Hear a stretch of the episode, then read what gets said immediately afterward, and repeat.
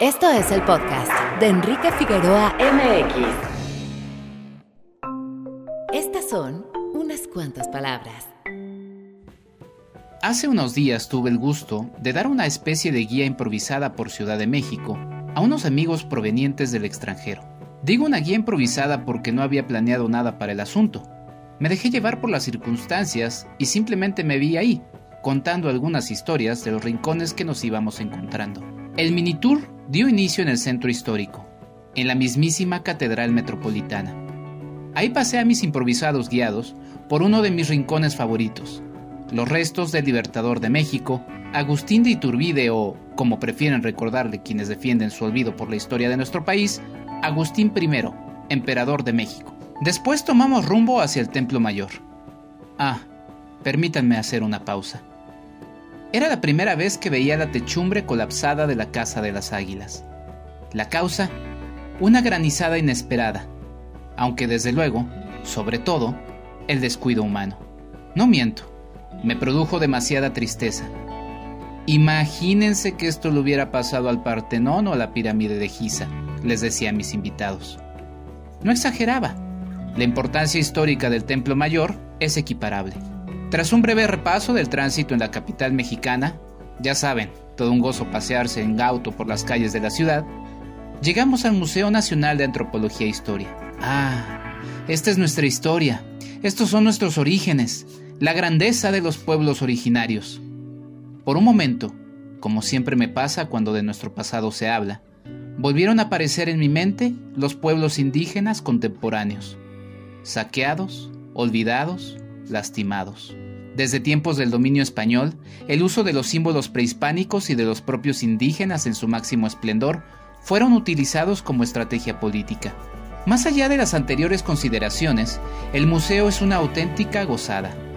El mini tour terminó como en realidad comenzó, con la comedera. Qué bien se come nuestro país. Eso que ni qué. Eso sí, además del citado tránsito capitalino, no dejaron de mencionarse las cautelas por posibles robos en las calles. Hay aspectos en un paseo por Ciudad de México que no pueden pasar desapercibidos. Menos mal que no tuve que explicar heridas tan dolorosas como la del reciente colapso de la más moderna línea del metro de la ciudad. Quizá no era necesario, tan solo pasar por los sitios lastimados por los sismos vividos en la capital bien ilustraban otra realidad citadina. La corrupción mata. Ciudad de México es un sitio extraordinario. Guiar a turistas por la capital mexicana es un privilegio y un honor. Ojalá, ojalá, no tuviera que mencionar los aspectos dolorosos, pero no puedo evitarlos. No mencionarlos, saltárnoslos, sería ocultar la realidad de muchos de quienes vivimos aquí. Quizá, más allá de ignorarlos, debamos seguir haciendo nuestra parte para que, en la medida de lo posible, solo haya motivos de orgullo y de alegría al momento de pasearse por las calles de la capital.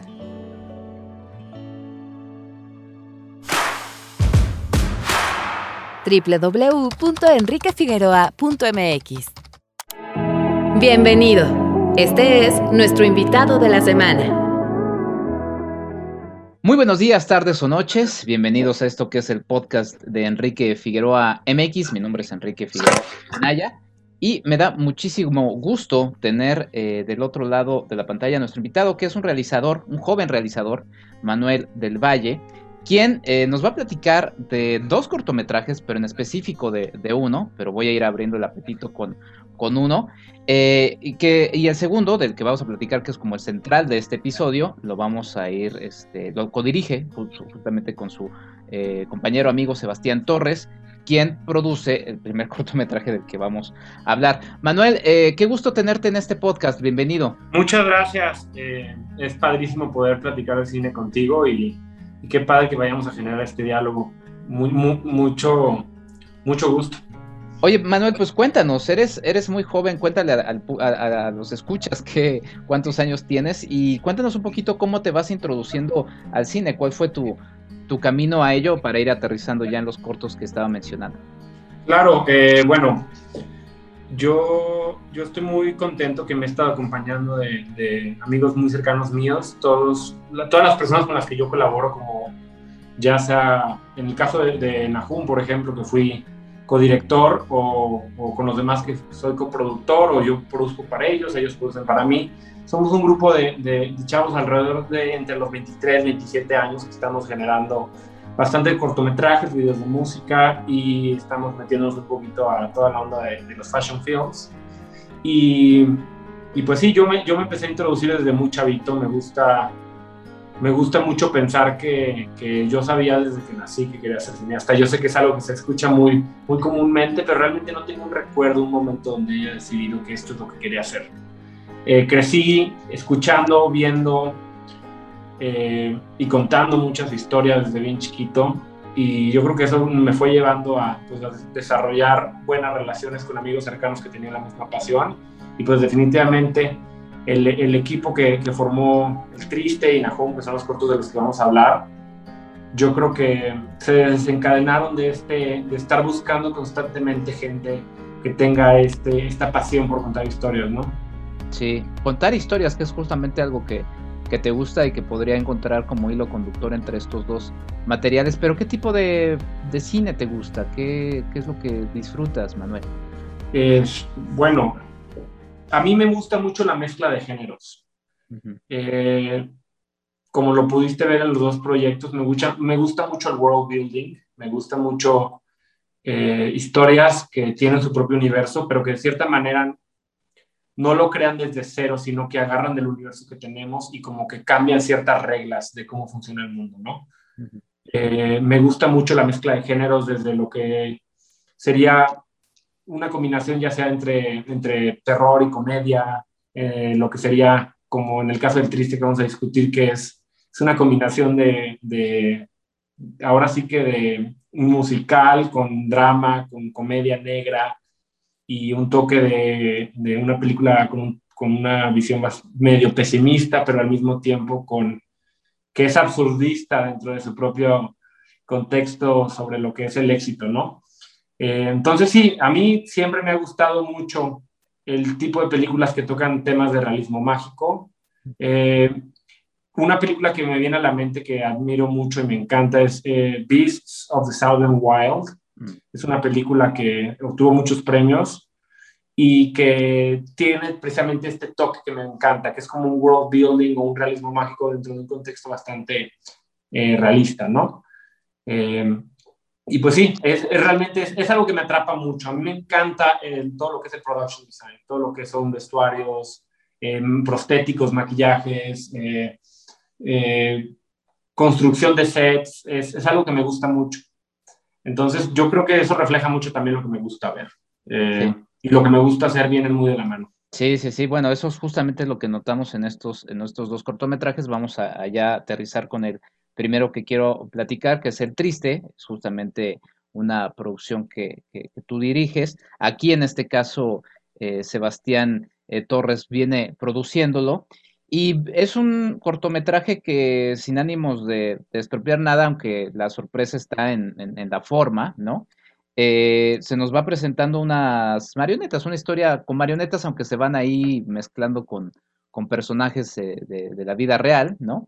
Y vemos una marioneta que es un payasito, un, sí, un payaso que está triste y ya iremos descubriendo un poco por ello. Pero hay un trabajo estético muy interesante, ¿no? O sea, primero las marionetas, ¿cómo fue trabajar con marionetas? En este caso, eh, con este equipo, ¿no? Que es el Matt Scott's eh, Rasputin's Marionettes. Eh, Matt Scott con, con, una amplia carrera, 25 años de carrera allá en, en, en Los Ángeles. En California, sí. Eh, ¿cómo, ¿Cómo aterrizas con este tema de las marionetas? A mí personalmente de niño siempre me sacaban de onda, pero bueno, este, como personajes muy interesantes, cuéntanos Manuel. Claro, eh, bueno, el triste nace de, de, de, una historia que siento que es bastante universal, una historia que, que toca de manera absurda, pero también de manera muy humana el, tema de lo que es el éxito, qué es el éxito, qué es ser percibido por los demás como exitoso, eh, qué es el ego en, esta onda de, del entretenimiento, de la industria del entretenimiento y de, de, del valor personal que se da a uno, le dan los demás a uno, ¿no? Eh, era una historia que yo sabía que quería contar, me gusta mucho tocar esos temas en mis proyectos.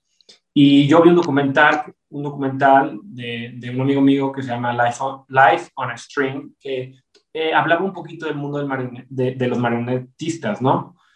Y me enamoré mucho de, poder explorar esa idea. Eh, me puse a hacer un poco de investigación y, me di cuenta que principalmente algo que me gustaba mucho, me notaba que, notaba que me gustaba mucho ver a las marionetas cuando veía el detrás de cámaras, de cierta manera, del acto de hacer marionetismo. O sea, me, me di cuenta que que el approach que quería hacer en esta narrativa no era necesariamente escondiendo al marionetista, sino incorporándolo en este mundo.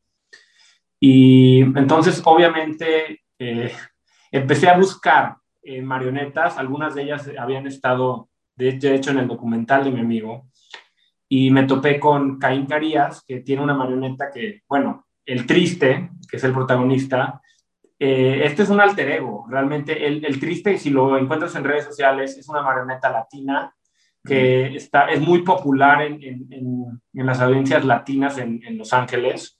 Eh, tiene muchos followers en Instagram, pero trae una esencia un poco más ruda. Eh, el, el, actor, le podría decir ahora sí que el triste, el actor del triste, en, la vida real es una marioneta que, que tiene toda una propuesta un poco más como de eh, pues fumo marihuana y trae como que una esencia bastante como más, más ruda y más rebelde, ¿no? Y pues agarramos a este personaje, este actor que es Caín, junto con el triste, y le dimos otra vuelta y nos, nos fuimos por una marioneta un poco más, más insegura, más reservada. Y a través de este contacto que hice con, con, con Caín, nos topamos con, con Matt Scott, que es un maestro en su craft, una amplia carrera una sensibilidad enorme. De hecho, cuando leyó el guion lloró. Eh, y me dijo, ¿sabes qué? Esta es una historia que yo quiero contar, es una historia que encaja mucho con experiencias que yo he tenido dentro de mi propia industria, encaja mucho con preocupaciones que yo tengo y yo quiero ser parte de este proyecto. Entonces se unió como un socio en cierta manera, ¿no? Y pues sí, aprender de su craft fue una belleza porque, pues, estábamos contando, con que íbamos a contar una historia sin diálogos, y vamos a contar una historia sin expresiones faciales bastante amplias y vamos a contar una historia que iba realmente a depender del diseño sonoro, del performance de pedazos de madera o de plástico y del lenguaje visual, cómo se mueve la cámara, dónde está posicionada y eso va a representar muchísimas cosas. Obviamente la iluminación y muchos aspectos nos ayudaron a que, a que pues agarráramos toda esta esencia que queríamos demostrar en el proyecto, ¿no? Y ahí Olivia Gastaldo, la directora de fotografía, que se unió tarde en el proyecto, pero se, se luego, luego agarró la sensibilidad, eh, nos ayudó muchísimo para asegurarnos que pues el lenguaje visual, las emociones, todo se encuentra a través del movimiento de cámara y, y, la puesta de actores y el blocking de a dónde, a dónde camina el personaje, cómo lo sigue la cámara y fue un reto que realmente fue un experimento. Yo cuando hacía el corto, no lo veía como estoy haciendo un corto, sino como estoy haciendo un experimento raro que me va a ayudar a crecer muchísimo como cineasta y quedamos muy encantados con el resultado. Entonces, pues sí, eso es una mezcla de géneros bastante única, podría decir.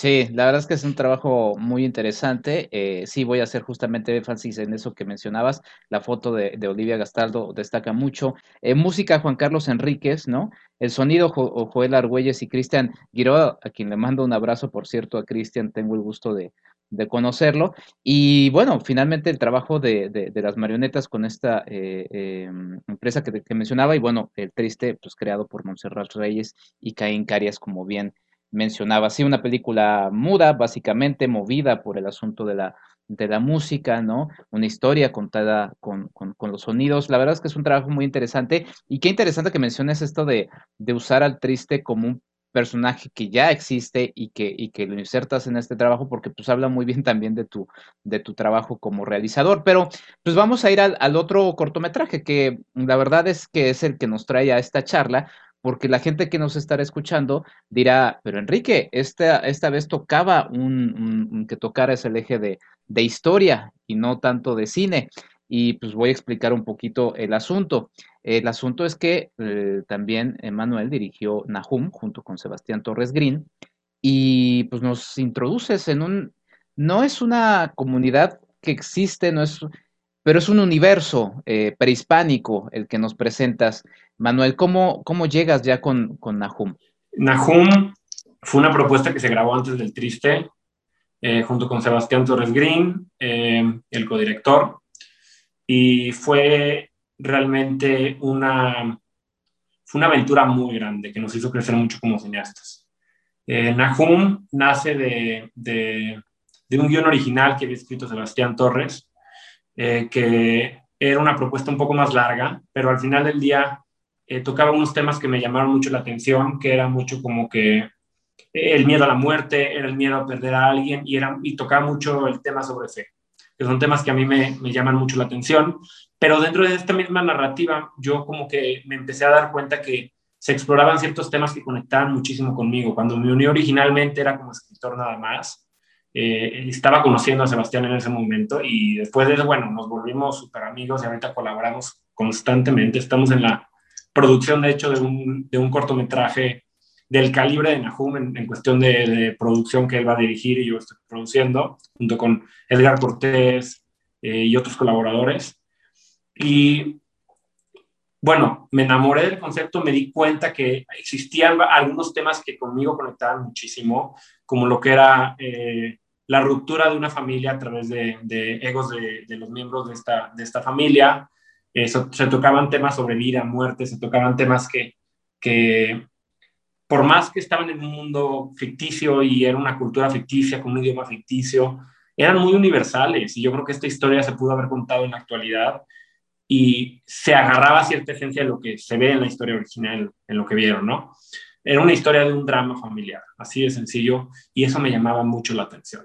Llevar un drama familiar a un mundo ficticio, eh, que realmente es ficticio y es, es, tiene elementos de misticismo, pero no necesariamente es un Star Wars o un Harry Potter, donde es un mundo, digo, que, que separas por completo del actual. Es un mundo que es sutilmente, sutilmente mágico, ¿no?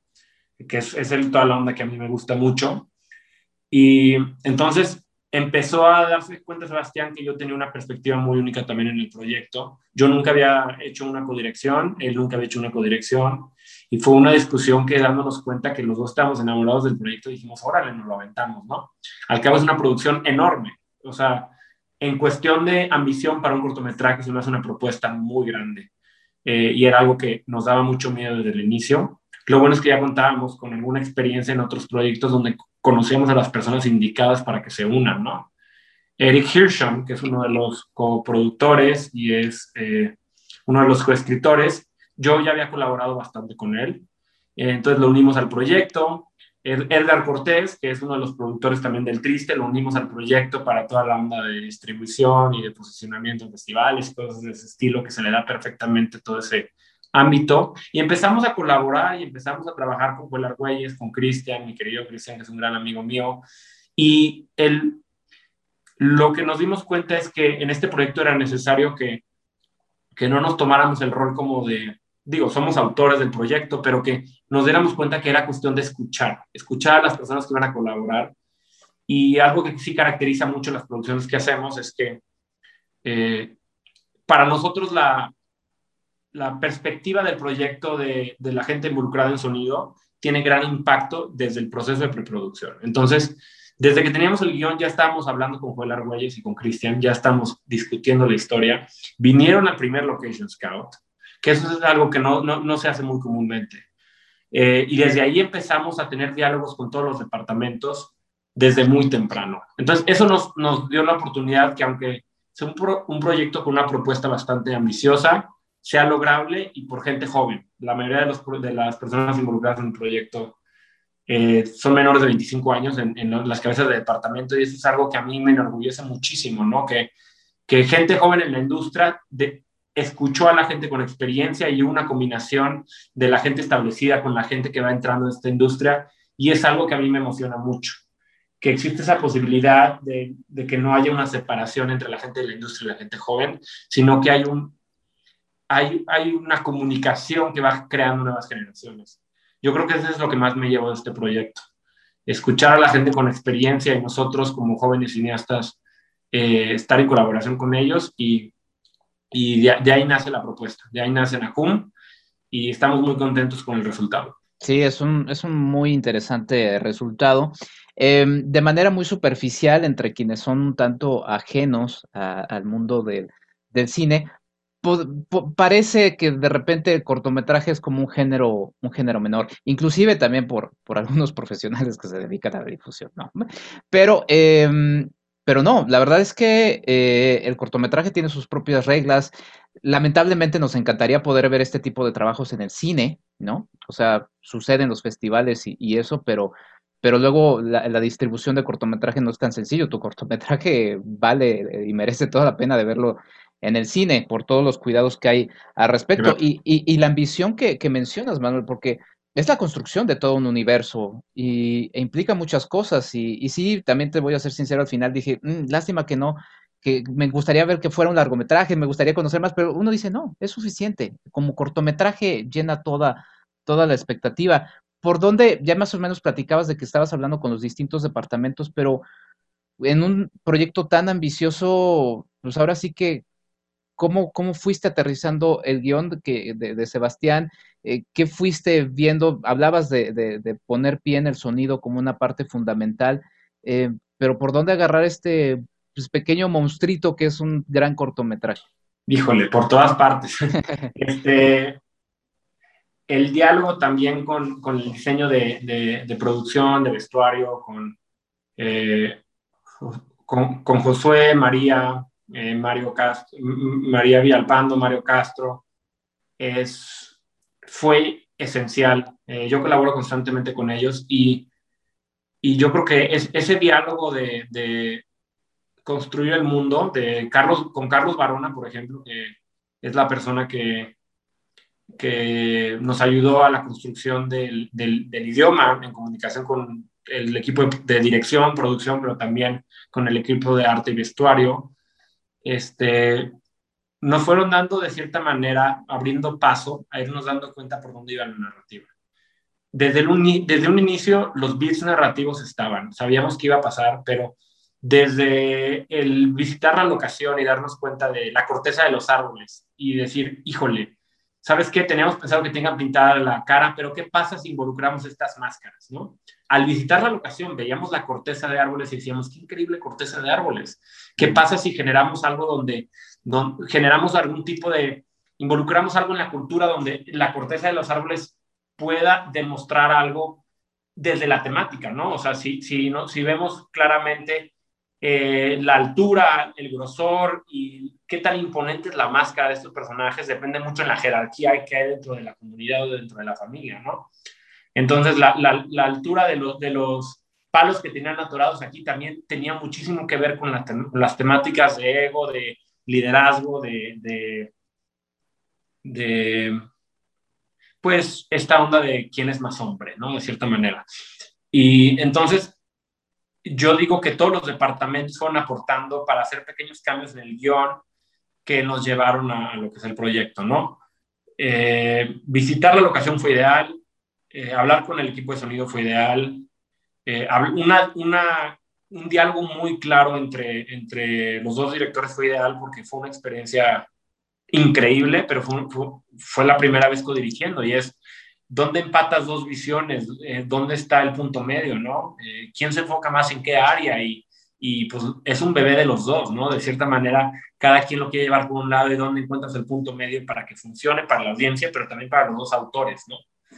Entonces, eh, yo sí diría que lo que más me lleva de este proyecto es escuchar, escuchar a la gente que está dentro de su elemento, a los directores de arte, vestuario, al equipo de sonido, al director de, fotografía, a Daniel Zúñiga, que hizo un trabajo increíble, y, al compositor, que desde antes ya estaba ahí procesando el concepto de cómo iba a estar la música y cómo iba a aportar la narrativa, incluso dónde iba a haber música o no iba a haber música, influenciaba en si, si metíamos un shot o otro, ¿no? Ok, si va a haber mucho silencio, si decidimos que no va a haber música, entonces vayámonos a un close-up, porque, etcétera, etcétera, etcétera. Entonces, es toda esta interacción de diferentes departamentos desde la concepción de la idea, lo que, lo que fue algo único que nunca había hecho de esa manera y que nos llevó a, digo, a tener una pieza bastante interesante, que yo estoy muy orgulloso y la gente que está involucrada está muy orgullosa porque, pues, es un proyecto que nos consumió mucho tiempo y esfuerzo. Sí, no, este, y... y... hay muchas personas que hicieron el Kickstarter, eh, la recopilación de los fondos, es un esfuerzo comunal de muchísima gente. Si ves ahí en los créditos, son unos créditos muy largos porque mucha gente metió desde los cinco pesitos hasta lo que podía, ¿no?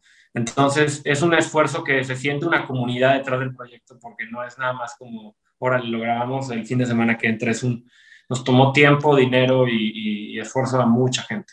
Sí, sí, la verdad es que sí, es un trabajo que, que, se destaca y sí, también quería mencionar eso, ¿no? Cómo se fue llenando de distintas colaboraciones para hacer, hacerse realidad. Eh, voy a tocar dos, dos, dos, temas más. La verdad es que la charla permite para muchas otras cosas más, pero tengo también una segunda sorpresa que quiero revelar de, entrevista, Manuel. Y la primera es este trabajo de colaboración. El cine, eh, pues por naturaleza es colaborativo, ¿no? Obviamente entiendo toda esta teoría eh, del autor, a mí es una teoría que también me gusta, la del autor, pero también de repente uno va viendo una película y dice, híjole, es que aquí quizá al, director eh, eh, le, adolecía cierta parte de manejo de, no sé, de actuación, de secuencias de acción, de determinados detalles, pero en un trabajo colaborativo desde la dirección se puede ir manejando eso. Sucede mucho, por ejemplo, en los videojuegos, ¿no? En donde eh, suceden estas... hay especialistas en la dirección de cierto tipo de elementos. ¿Cómo fue este trabajo y qué riqueza te llevas de eh, de esta codirección que tuviste con Sebastián Torres? Eh, me llevo la riqueza de, de, una increíble amistad y colaboración que nos ha llevado a, a, hacer un acumulado como de ocho cortometrajes juntos dentro de diferentes áreas. Eh, me llevo, me llevo la capacidad de, de hacer un análisis más profundo de ciertas decisiones, porque al tener, al tener opposing views o al tener como ideas diferentes sobre una idea, te hace, te hace tener que argumentarla y debatirla. Y al debatir con un codirector te das cuenta que las decisiones, cuando son debatidas, cuando son analizadas, cuando son pensadas, te llevan a otro lugar, ¿no? Eh, me llevo muchísimo eso.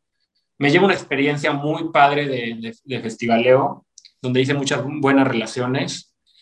Y me llevo me llevo un proyecto más, me, llevo un proyecto más que quiero, que está dentro del catálogo de, proyectos que estamos haciendo y que hemos desarrollado, con el que me presento como cineasta, pero también presento a mis colaboradores que los he visto a través, por medio de este, los he visto crecer por medio de este proyecto y los he visto eh, crear nuevas cosas a través de la experiencia que tuvieron en este proyecto. Entonces, sí, este, yo creo que es un, es un proyecto donde me enseñó mucho toda esta onda colaborativa. Eh, y, y pues sí, e, esperemos, esperemos este proyecto le, le guste a la gente, es una propuesta única, es una propuesta que, que yo siento que hay ciertas personas que tenían que estar en ese proyecto. A mí el cast se me hace increíble, hecho por Amor y Jongitud, es un muy buen amigo mío. Eh, que de hecho está a punto de sacar un cortometraje también propio. Eh, y entonces él es director de casting, entonces tiene un ojo padrísimo para encontrar muy buenos actores. Eh, y la dirección de actores como codirección fue un aspecto interesante que también me llevó mucho aprendizaje. ¿Cómo, ¿Cómo diriges actores a través de una codirección? Es una pregunta que todavía no me respondo, pero que toqué la superficie con este proyecto, ¿no? ¿No? Y que, y que termina siendo muy interesante. A mí me parece muy interesante este, este tema de la codirección. Y Manuel, eh, para, para pues agradecerte esta, esta entrevista y esta charla, que será la primera de muchas, seguramente. Eh, mencionabas el, tema de las locaciones. Finalmente, pues se meten a la, a la Huasteca Potosina, ¿no? Que de entrada es un sitio precioso. Em, pero pues hay muchas dificultades para filmar ahí, ¿no? Este, meterse en cuevas, la humedad propia, el, adentrarse en estos espacios donde están, que pues uno agradece mucho, pero ¿cuáles fueron los dolores de cabeza de esta producción en específico con el tema de las locaciones? Los dolores de cabeza es vienen en la postproducción cuando duraste un día grabando en una cascada y, y al final del día la escena no llega al cut. Esa fue una gran dificultad, darse cuenta de alguna escena que no era necesariamente significante para la narrativa. Eso dolió mucho porque hay dos o tres escenas que al final del día eh, no eran necesarias al final y nos, nos, dieron una experiencia muy padre en set y aportaron a la construcción del personaje y lo que sea. Pero pues fue doloroso ver esa escena precisamente de la cascada. Grabamos en una cascada 12 horas, eh, teníamos stunts, teníamos un personaje que caía eh, de la cascada, que eso sucedía antes del opening image de, este corto, ¿no? Este, ¿A qué voy con esto? ¿Por qué platico sobre esta escena eliminada que al final del día es irrelevante porque no está?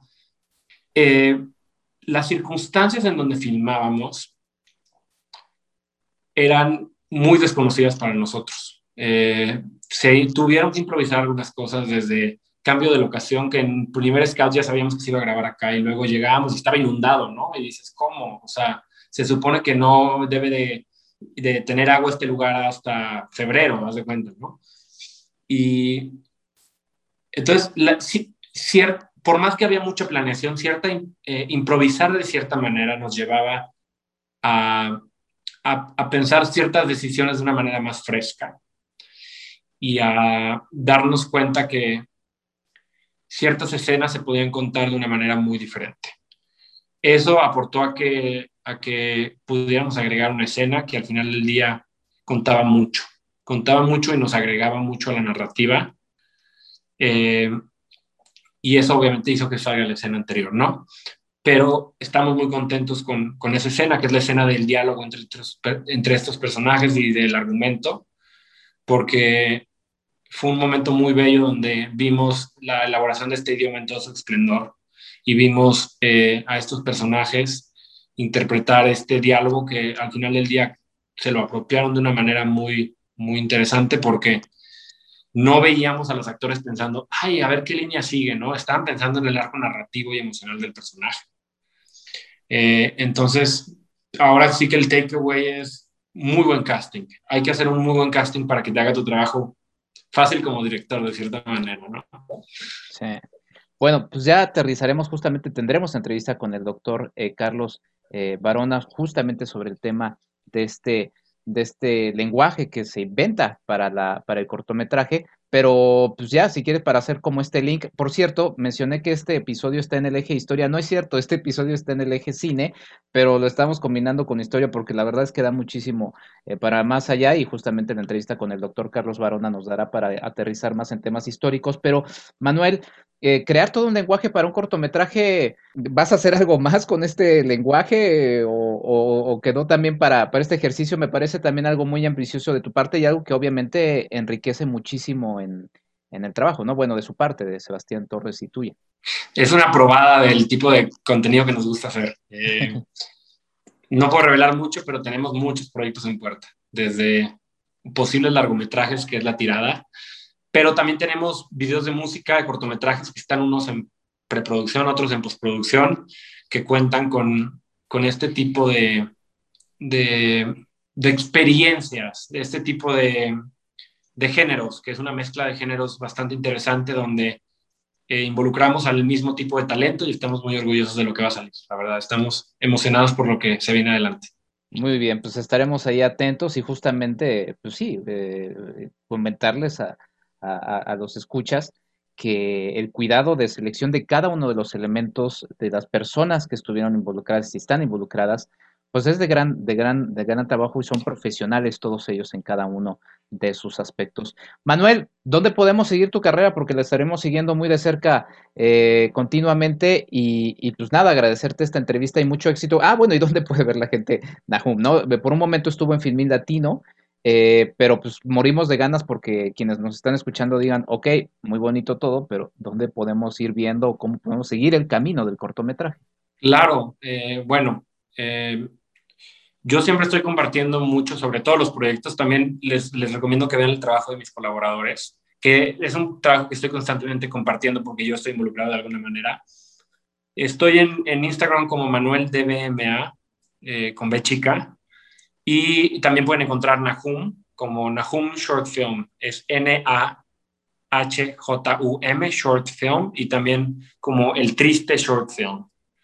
Em, Sebastián está como Sebastián TGR en Instagram y ahí, ahí nos pueden encontrar y estamos muy, muy contentos de que nos escriban, platiquemos de cine.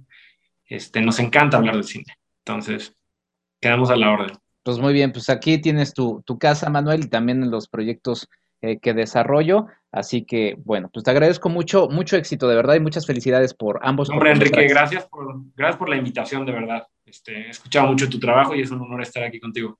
No, yo te agradezco, Manuel. Y pues bueno, sí, justamente nos vamos con la entrevista que ya les anticipaba. Vamos con el doctor eh, Carlos Barona, quien nos va a hablar justamente del tema del lenguaje y más temas relacionados al lenguaje. Sirva este como una especie de eje cine historia que la verdad va a resultar muy interesante también como esta charla ya lo fue. Vámonos a la sección de eh, a Mark. Mark, nunca lo he mencionado, pero vámonos con Mark y Masá y ya regresamos a este que es el podcast de Enrique Figueroa MX. Hablemos de diseño y construcción con el arquitecto Jorge Figueroa Márquez.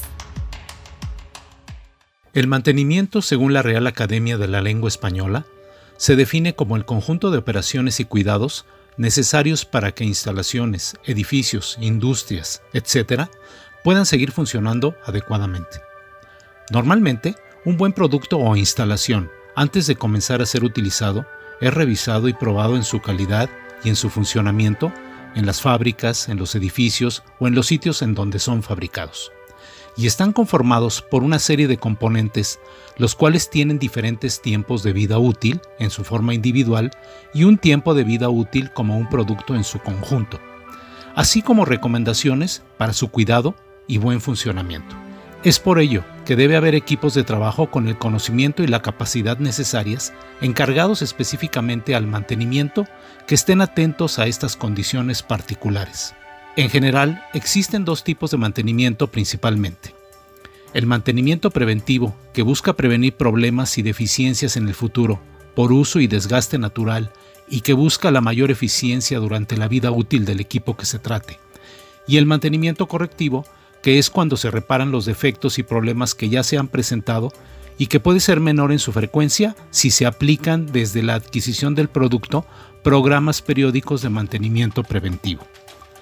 El aumento de la importancia de contar con programas de mantenimiento periódicos es directamente proporcional con el grado de riesgo que pueda representar el funcionamiento de la instalación o del producto.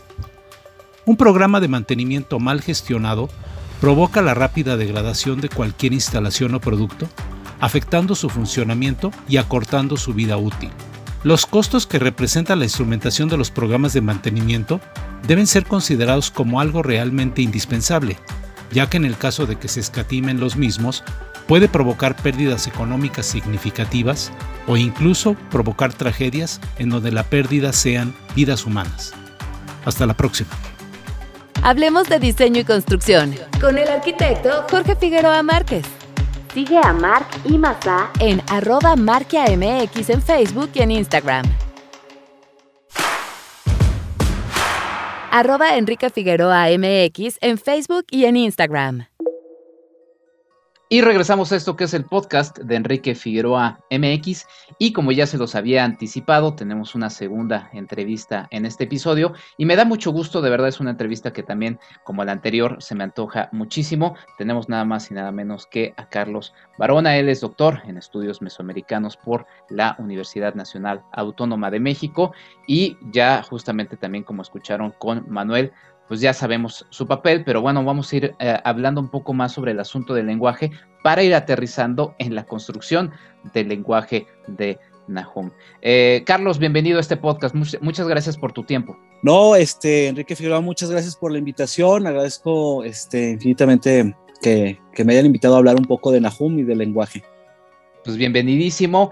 Eh, primero me gustaría conocer cómo, cómo te llama la atención la historia y en particular, y conforme vas avanzando en tus estudios, eh, en específico el asunto del lenguaje, el estudio.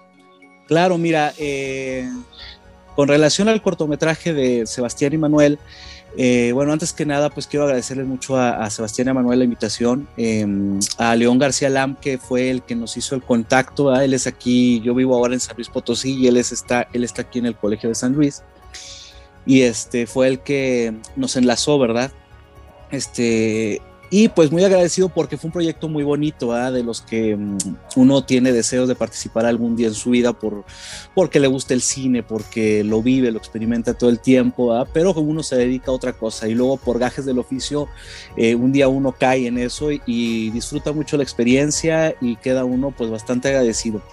Eh, en cuanto al lenguaje, en mi experiencia profesional, pues fueron varias este, etapas de mi vida. Yo empecé como arqueólogo eh, por la Escuela Nacional de Antropología e Historia, la ENA, y de ahí eh, pues hice estudios de semiótica, semiología, lo que me fue llevando un poquito pues al terreno del lenguaje, de los lenguajes, de, de las lenguas.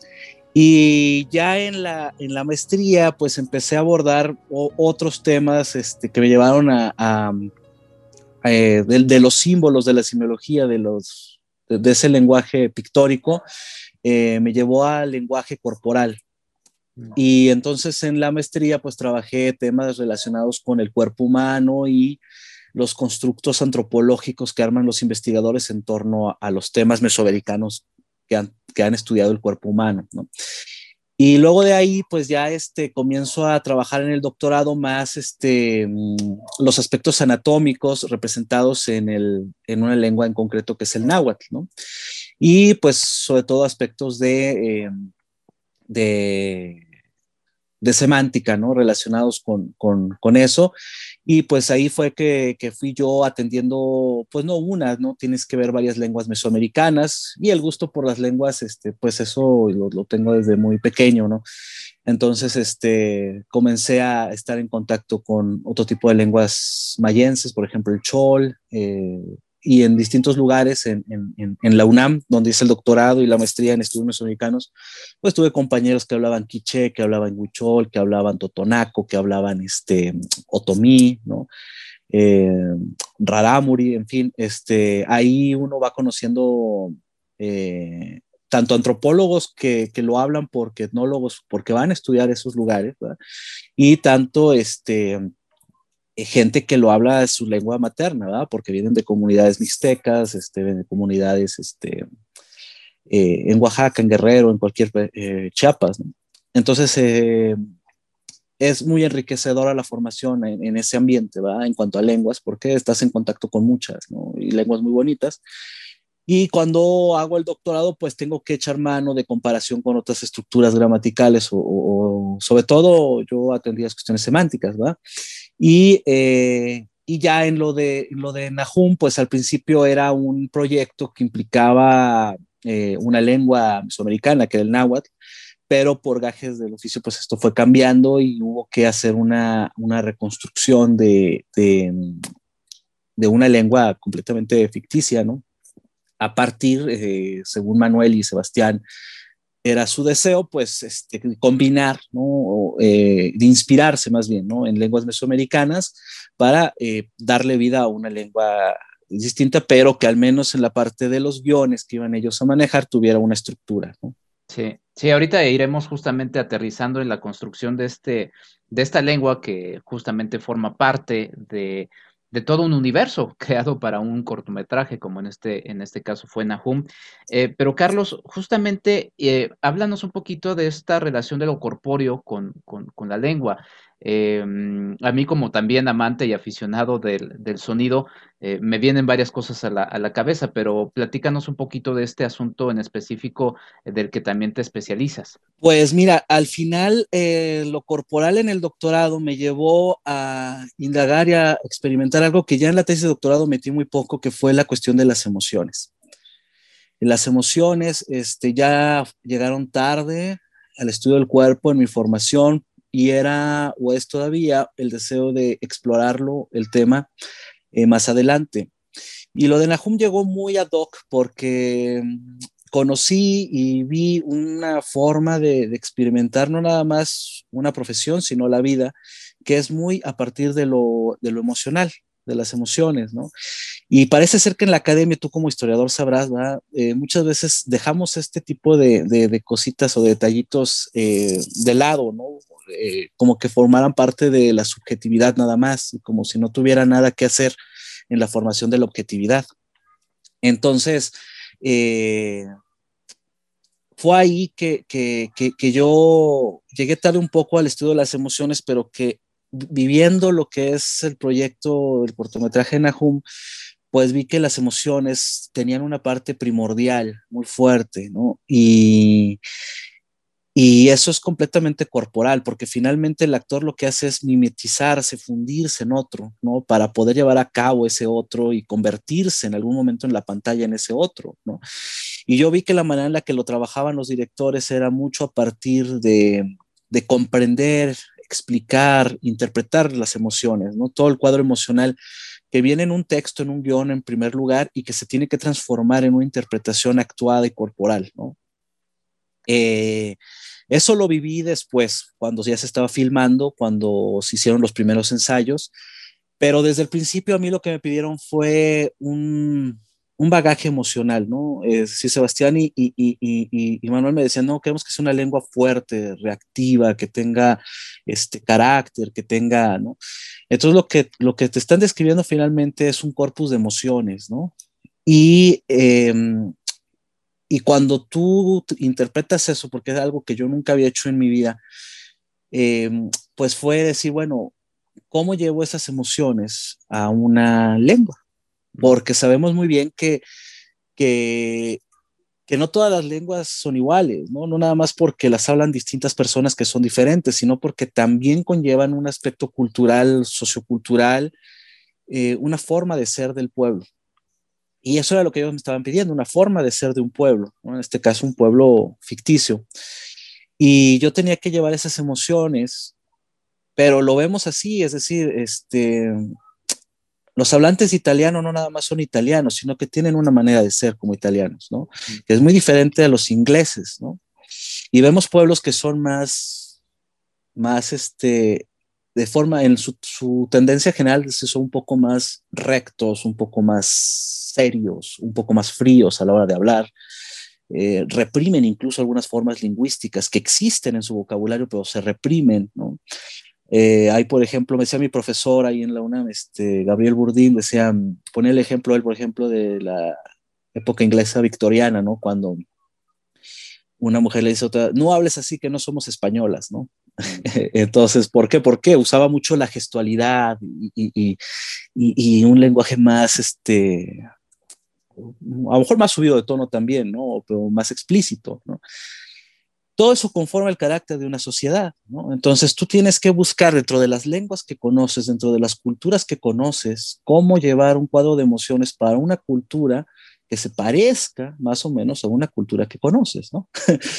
y cómo llevarlo eso a la fonética. Entonces, sí tiene que ver, pues, ¿no? Porque eh, una cultura que es más, este, como en este caso, en el ejemplo que te pongo, ¿no? Los españoles versus los ingleses, ¿verdad?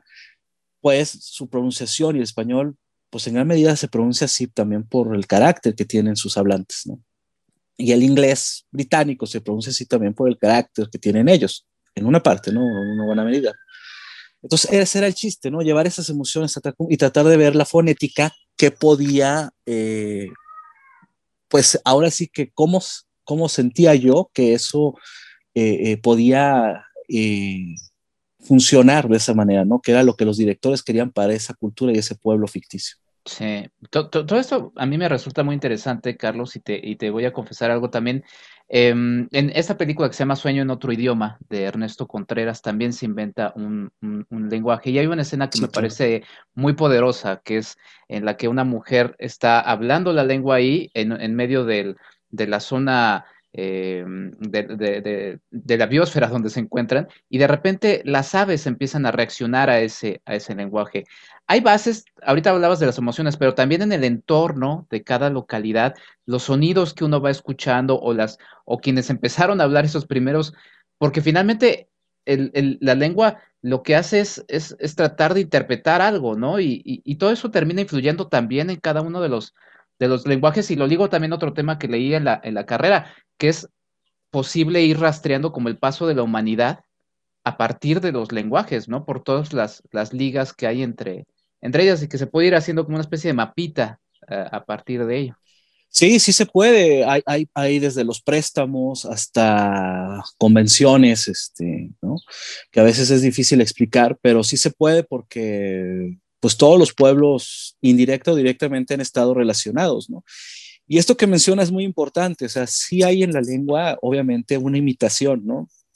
Que era lo que decía, por ejemplo, este, digo, para el caso Ferdinand de Saussure, ¿no? Que, que, el signo era arbitrario porque, por ejemplo, si tú dices perro, el perro no tiene nada que ver con el sonido que hace un perro. O sea, la lengua tiene esa parte, ¿no? Esa parte arbitraria, esa parte que no. Pero si tú rascas y rascas, ¿verdad? Hoy se sabe que es, es posible que no sea el sonido del perro que estemos buscando, pero que algo en el sonido del perro en algún momento del pasado haya tenido que ver con el perro de alguna manera, con algún sonido asociado al perro. No, no necesariamente que escarbe o que ladre o que aúlle, pero algo. Parece ser que sí fue y que la arbitrariedad del signo, en este caso lingüístico, pues no sea como, como se le ha venido pintando ya desde hace casi 100 años, ¿no? Entonces la imitación de los sonidos naturales, eh, tanto para los gestuales en, la en, en, el medio ambiente, son sumamente importantes. En este caso, pues eh, los directores eligieron una, unas localidades muy, muy bonitas pertenecientes aquí a San Luis Potosí y, y justamente porque tenían esa fuerza natural, ¿no? esa fuerza natural, esa fuerza de la naturaleza que ellos también buscaban en la fuerza del pueblo y del lenguaje. Y de hecho era la intención que alguna de las palabras estuvieran inspiradas eh, pero eh, por practicidad era muy difícil generar nombres que sonaran a algo asociado con, con, lo que con el personaje o con el contexto que se buscaba y que además este, sonaran, fueran prácticos de pronunciar para los actores incluso para una misma lengua, ¿no? Hay, lenguas que van eliminando las cuestiones que no son prácticas para pronunciar, el francés tiene muchísimas, ¿no? Este, entonces, eh, de ahí nació, por ejemplo, la idea del nombre de Nahum, ¿no? Que inicialmente eh, íbamos a exportar, bueno, los, directores iban a exportar la idea del, del, del, del jaguar, ¿no? Eh, que en un principio este, tenía que ver con el jaguar, este, o sea, el otro, el personaje de Takyakum, ¿no? Que es el personaje líder, el más fuerte.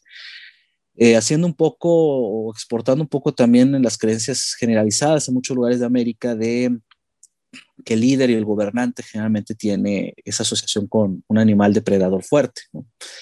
Y de ahí pues que cuando yo trabajé en, el área maya, en algún momento como arqueólogo, decía nuestro profesor allá, este, Javier López Camacho, decía que él había escuchado cómo sonaban los jaguares, que muchas veces piensa que wow, o algo así, no, ¿no? sino que hacen um, um, ¿no?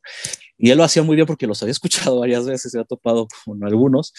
Entonces, este, de ahí se me ocurrió cuando teníamos esa idea de la onomatopeya de Nahum, ¿no? Que eh, trajera un poco ese sonido. Después se cambió por esto, te digo, de la practicidad y yo creo que fue una buena decisión y, y se quedó Nahum, ¿no? Así, Nahum, pero este, era justamente lo que mencionas, ¿no? Ese, esa, en parte, pues mimetizarse con la naturaleza, ¿no? Sí. Y, y, esto, esto, esta beta que, que, mencionas de las emociones, todos estos elementos que, que mencionas que te han llamado la, la, atención, se han vuelto cada vez más comunes en la antropología del lenguaje y también para la gente que nos escucha, eh, explícanos brevemente qué es exactamente la antropología del lenguaje. Eh, la antropología del lenguaje es algo complicado porque en, general en las humanidades y en las academias tenemos unas tendencias que nos han, y tú debes conocerlo también, hecho un poco de daño. Hablaba yo de la, de la segregación de lo subjetivo, que realmente yo creo que no está bien, porque si tú te pones a ver eh, grandes autores y, y, teóricos, filósofos que nosotros, que son referencia directa o indirecta para nosotros, cuando te pones a leerlos, lo que citan son poesía, eh, novelas, ¿no?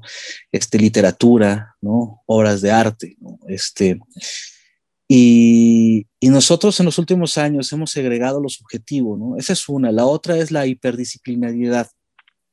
O sea, ahora eh, muy, muy, muy a tu disciplina, muy, muy a tu especialidad, y tanto así que a veces hay dos especialistas, decía Gabriel Burdín, eh, en una sola cosa y generalmente no están de acuerdo, ¿no? y entonces eso en el plano de la ciencia, ¿para qué sirve?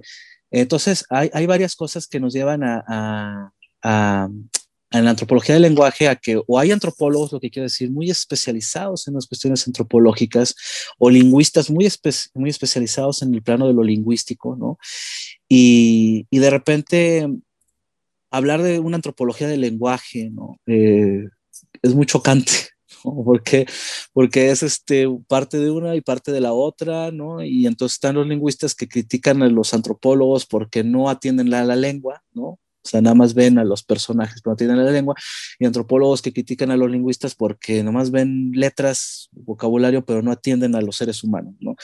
Entonces, una antropología del lenguaje, pues tiene la finalidad, en este caso, bueno, lo que fue mi tesis doctoral en el pasado, pues tratar de, hacer caso tanto a, las letras, pero también un poquito a, a, a, los seres humanos, aunque hayan perecido, ¿no? Algún tiempo atrás, ¿no?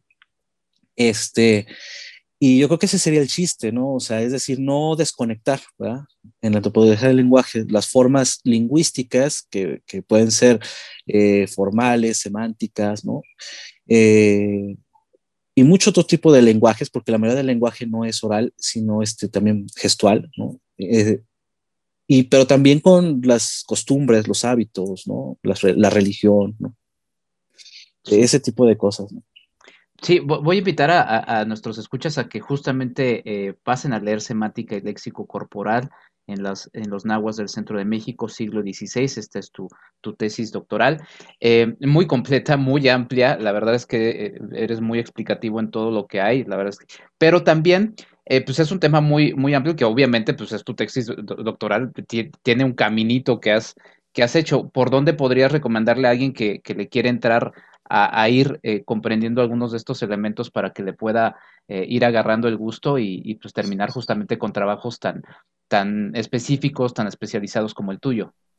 Sí, este, pues justamente eso, ¿no? Eh, uno se especializa en, cosas y para un público no especializado resultan difíciles, ¿no? Muy difíciles, porque pues nos piden que uno vaya, ¿verdad? Y, justamente agarre un tema y muy concentrado en ese tema, lo que hace que sea difícil de digerir. Para otro tipo de audiencia, eh, desgraciadamente.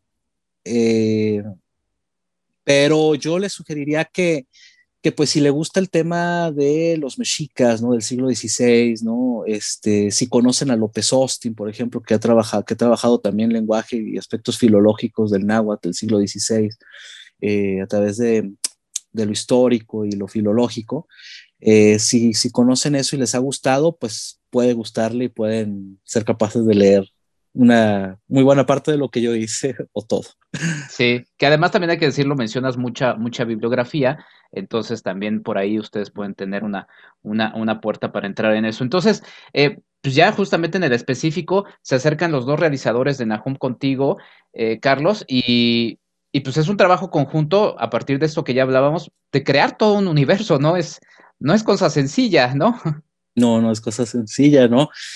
Este, pues te digo, yo muy agradecido con ellos por la invitación. Yo, este, yo no sabía cómo iba a estar. Yo personalmente no los conocía a ambos. Digo, Manuel es potosino igual que yo, pero yo había estado eh, ya casi toda mi vida en el DF, ¿no? en la Ciudad de México. Eh, Manuel eh, en Los Ángeles, ¿verdad? y sobre todo por, por edad, Somos, tenemos una ruptura generacional pero este, pero pues se acercan conmigo a través, digo, de León García Lam, que él es antropólogo del Colsan, me empiezan a explicar el proyecto, eh, trato yo de, de, entender qué es lo que ellos quieren, ellos tratan de entender qué es lo que yo les puedo ofrecer, y nos ponemos de acuerdo, ¿no? Y ya en el Inter, pues veo que, que pues fui afortunado porque realmente el equipo era muy bueno, no nada más eh, Manuel Sebastián, Eric Kirchhoff, que también estuvo en, la producción y la dirección, eh, muy buenas personas, este, unos chavos muy trabajadores, muy disciplinados. Eh, y como tal considero un muy buen equipo de personas muy capaces, ¿no? Tanto como ellos siempre lo, mencionan, la gente de arte con Mario Castro, la gente de, de cámara, este, de imagen, de fotografía, este, de sonido, eh, bueno, hasta los, este, las personas del staff y, y, y, los asistentes de producción. Fue un gran equipo, todos muy capaces, todos, este, o lo que conocí de ellos, muy buenas personas. Y sobre todo, pues para el caso de la lengua fue sustancial y también este, la interpretación de ella, ¿no? O sea, los actores eh, Alejandra, Fernando y, y Stanislao lo hicieron más que bien, ¿no? Con ellos también estuve en la última etapa eh, trabajando y en la, durante la filmación practicando.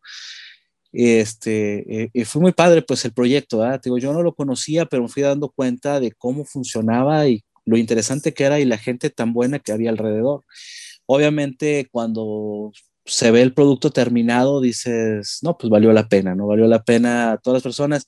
Y así como ellos hicieron, que, que, bueno, no digo, no es por, por, por ¿verdad? Pero, pero buscar a alguien que supiera del tema de las lenguas, ¿no? Porque era primordial que, que alguien preparado en el tema, pues, este, pudiera, este, hacerlo. O de la misma manera ellos buscaron gente preparada en sus áreas para poder llevar a cabo este, este cortometraje, ¿no? Sí, sí, es algo que, que la verdad se disfruta mucho. Platicamos justamente con Manuel del Valle, justamente como ya también mencionabas, Nahum está codirigido por él y por Sebastián Torres eh, Green. La verdad es que es un trabajo muy cuidadoso, un trabajo que se destaca eh, en, los cortometrajes y, y, que la verdad es que, digo, yo, yo creo que como cortometraje está bien, pero mira, la verdad a quienes nos gustan estos temas quisiéramos ver, no sé, una serie, una película, un largometraje, ¿no? Eh, la verdad es que te deja con, con, con, el apetito abierto. Carlos, pues te agradezco mucho por, por tu tiempo. No quiero dejar de, de, cerrar esto un poco por un poco de coyuntura, lo que está un poco alrededor. Eh, recientemente se conmemoraron, eh, sí es algo que está ahí en la polémica, ¿no? 700 años de la supuesta fundación de México Tenochtitlan, algo que pues a todas luces no sucedió hace 700 años, pero bueno, así, así lo decidieron este, a nivel eh, gobierno, como siempre sucede en la historia al servicio de. Eh, pero yo te quería hacer más una pregunta muy específica. ¿Qué significa? Porque también hay, eh, ha habido diversas interpretaciones del nombre de, México. de dónde nace un poquito esta, eh, esto en el marco de este año tan específico para, para México como nación tan importante, ¿no? 2021.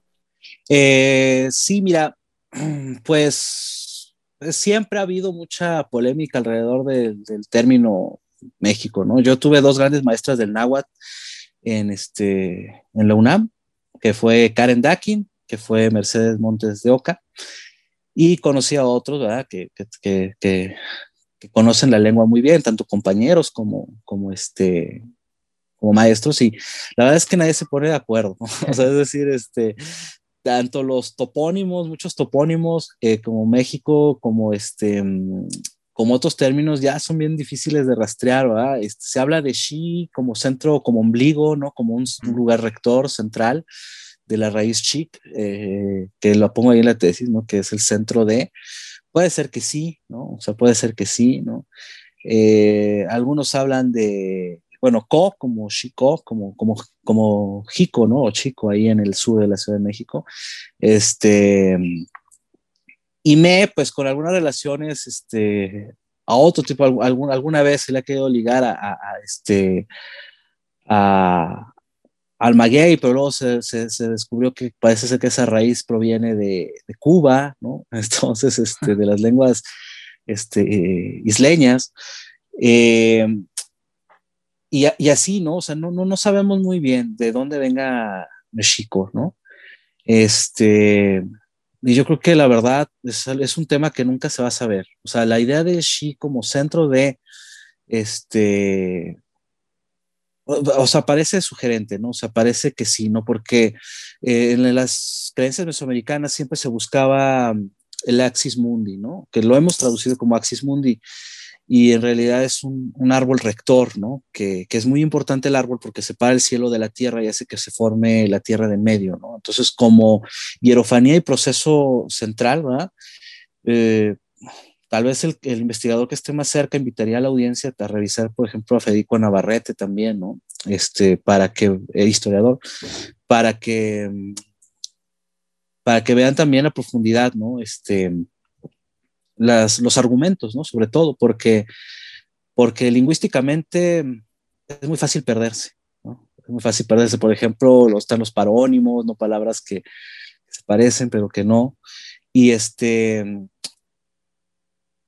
Y, es muy difícil rastrear, ¿no? O sea, por ejemplo, yo creo que lo que nos ayudaría mucho sería encontrar alguna, en la arqueología nos podría ayudar mucho a futuro a encontrar alguna inscripción o en, eh, o, alguna, o algún documento algún documento que nos pueda echar alguna luz sobre las, este, sobre las este, alternativas y posibilidades que ya tenemos en, la mesa, ¿no?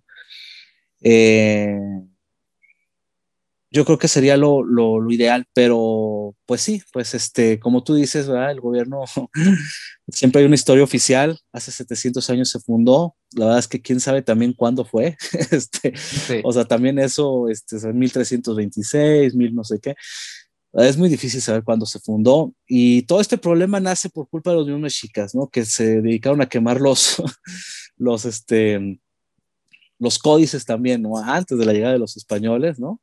Y al parecer sí, quemaron cierta información y empezaron a hacer otra, ¿no? que también ellos no, como buen gobierno, no, no dejan de pecar, ¿no? Por el mismo tipo de comportamientos, ¿no? Pero, pero bueno, pues ahí, ahí en la academia tal vez algún día se sepa. Tal vez algún día sepamos en el marco de un año como 2021 en el que se conmemoran 500 años de la conquista de México Tenochtitlan, 200 años de la consumación de la independencia de México, quizá en algún momento sepamos por qué se llama México, cómo se llama. Te agradezco mucho, Carlos, por tu eh, presencia. ¿Dónde pueden seguir tu trabajo?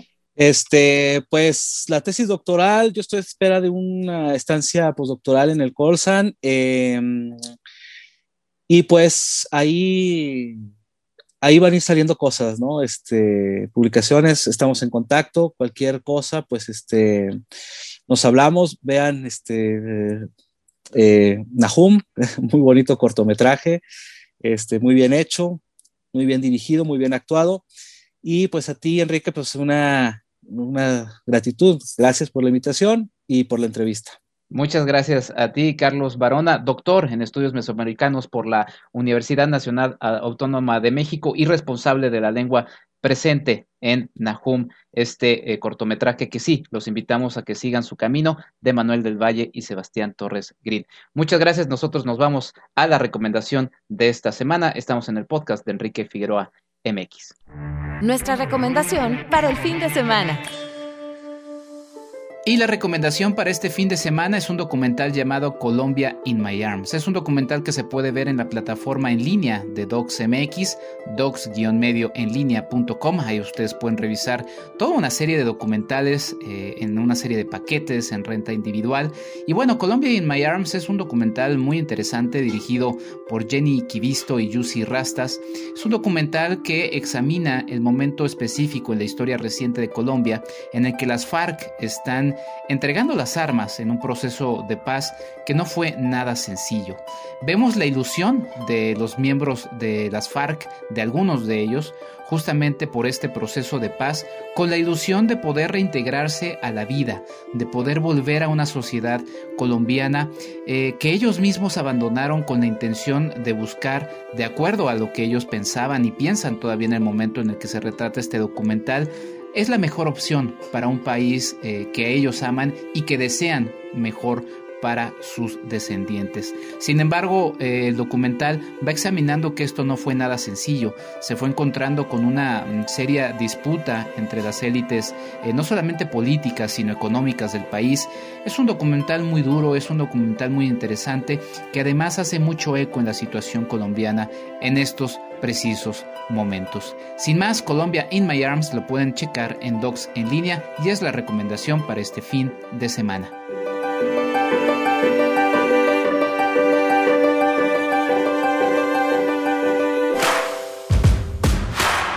arroba en Twitter.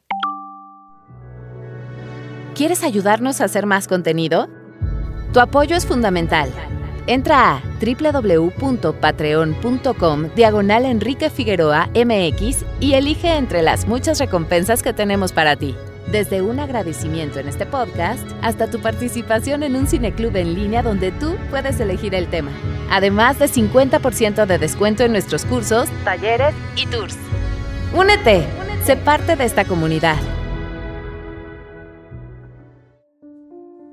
Y sin más, hasta aquí acaba este episodio del podcast de Enrique Figueroa MX. Yo soy Enrique Figueroa Naya. Les agradezco mucho otra vez por el favor de su atención. Para la gente que está escuchando este podcast en el día en el que se está lanzando, que es el lunes 17 de mayo, todavía hay chance de que se inscriban, inscriban a sus pequeños y pequeñas a los cursos que estoy ofreciendo de apreciación cinematográfica y de radio y podcasting. En el primero estarán analizando una serie de películas que se pueden ver a través de la plataforma de Netflix.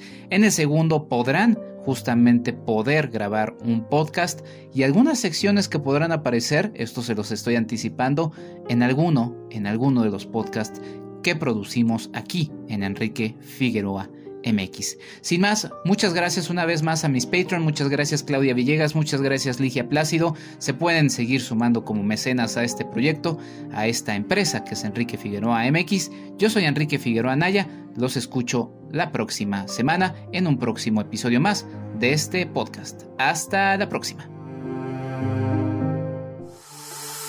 Esto fue el podcast de Enrique Figueroa MX. Hasta la próxima.